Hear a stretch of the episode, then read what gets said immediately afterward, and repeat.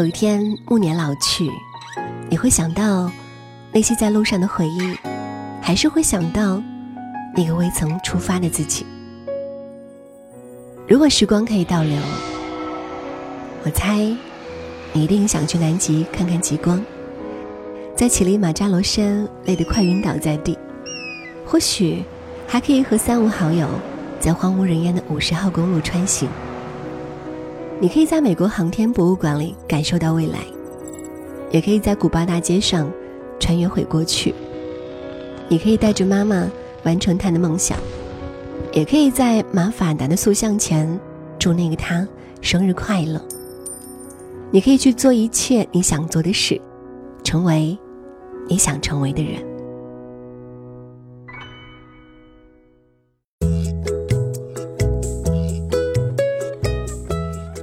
的十一月十三号，蓝黄军团在世界杯预选赛中两轮力克意大利队，晋级了二零一八俄罗斯世界杯。这是瑞典队在时隔十二年后重返世界杯，瑞典人民狂欢的同时，向世界拉了一大波仇恨，因为瑞典的胜出意味着深受广大球迷喜爱的意大利队六十年来第一次被挡在了世界杯决赛圈的门外。大家也一定从没想过。有生之年还有机会看到一场没有意大利队的世界杯吧，所以不把这件事摆在二零一七年瑞典热门事件第一，只怕很多人不答应了吧。不过，如果你以为这个神奇的国度就只有这一件惊艳眼球的事件的话，那你可就太天真了。瑞典作为世界上第一个立法保护新闻言论自由的国家，二零一六年呢，为了推广观光旅游并庆祝废止审查制度二百五十周年。在瑞典旅游协会的策划下，瑞典向全世界公布了自己的电话号码：四六七七幺七九三三三六。是的，你没有听错，任何人都可以打电话给瑞典君，和某位瑞典人一起聊个天。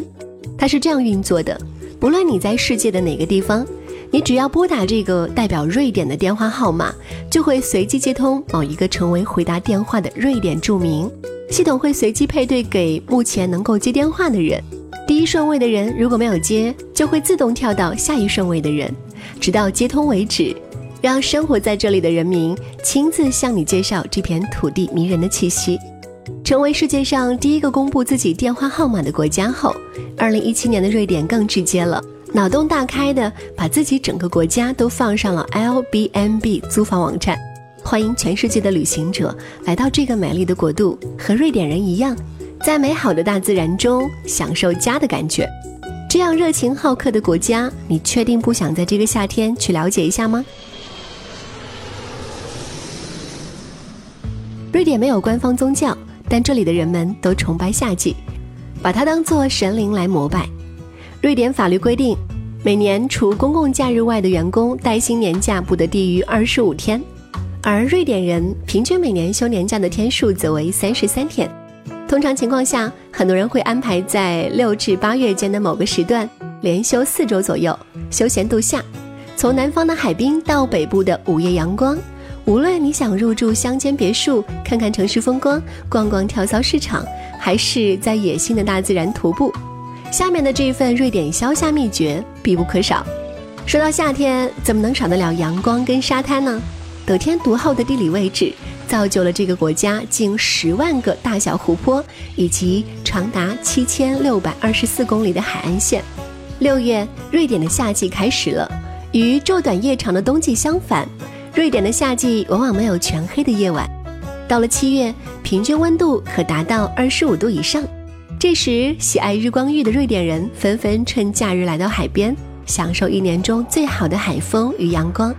不同于中国人在海滩上害怕晒黑，拼命把自己遮起来，瑞典人更倾向于拥有一身健康的古铜色皮肤。每年夏天，药妆店里最畅销的不是美白防晒霜，而是五花八门的助晒油。虽然屡屡遭到保守派人士的抗议，但对于裸晒这件事情，一些崇尚裸体文化的瑞典人可谓底气十足。而为了满足越来越多的裸体主义者们的需求。瑞典政府开辟了不少裸体海滩，单是首都斯德哥尔摩周围就有不少人气极旺的裸体海滩。从斯德哥尔摩市内乘六百七十路公共汽车，就可以来到瑞典裸体主义者的根据地阿杰斯塔裸体海滩。海滩提供公共设施、野餐桌和活动区域，同时也是一个不错的沙地。这是瑞典最著名的裸体海滩之一。如果想要体验一把裸晒的快感，就大大方方的宽衣解带，和当地人一样去感受这种独特的文化吧。但要注意，瑞典的紫外线极强，一定要做好防晒措施，以及控制日晒时间，避免晒伤。当然，如果不喜欢晒太阳，乡间的避暑别墅是个不错的选择。瑞典有近六十万座避暑别墅，超过百分之五十的瑞典人呢会前往家人或朋友的别墅度假。最受瑞典人喜爱的避暑别墅目的地位于斯莫兰、斯科纳和厄兰岛。另外，全国各地还有一些可供出租的别墅。各国游客，尤其是荷兰人、丹麦人、挪威人和德国人。已经发现了瑞典避暑别墅的魅力：广阔的树林、浩瀚的海洋、田园舒适风格的室内设计、冰爽的啤酒、热闹的小龙虾派对。如果你希望像瑞典人那样过夏天，请一定要在乡间别墅里住上几个夜晚。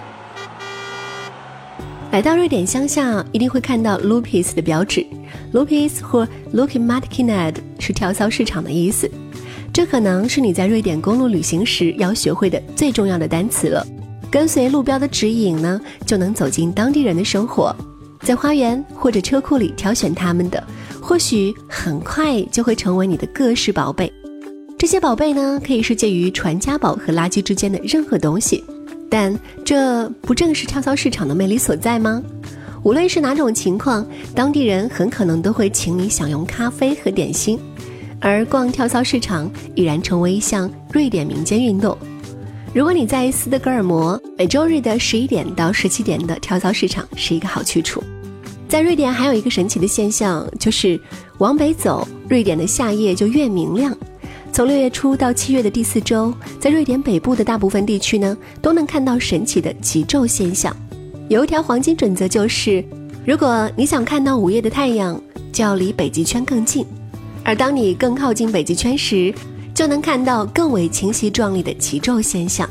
在北极圈内的约克莫克，一年可以看到三十二次极昼现象；而再往北到达阿比斯库，这里呢一年有五十六天是没有黑夜笼罩的。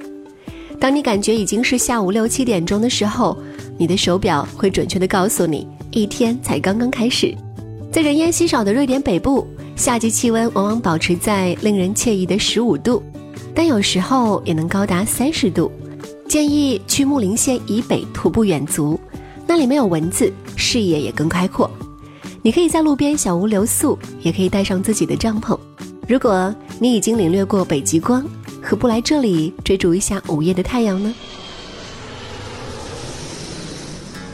好啦，不知不觉今天的节目到了尾声了。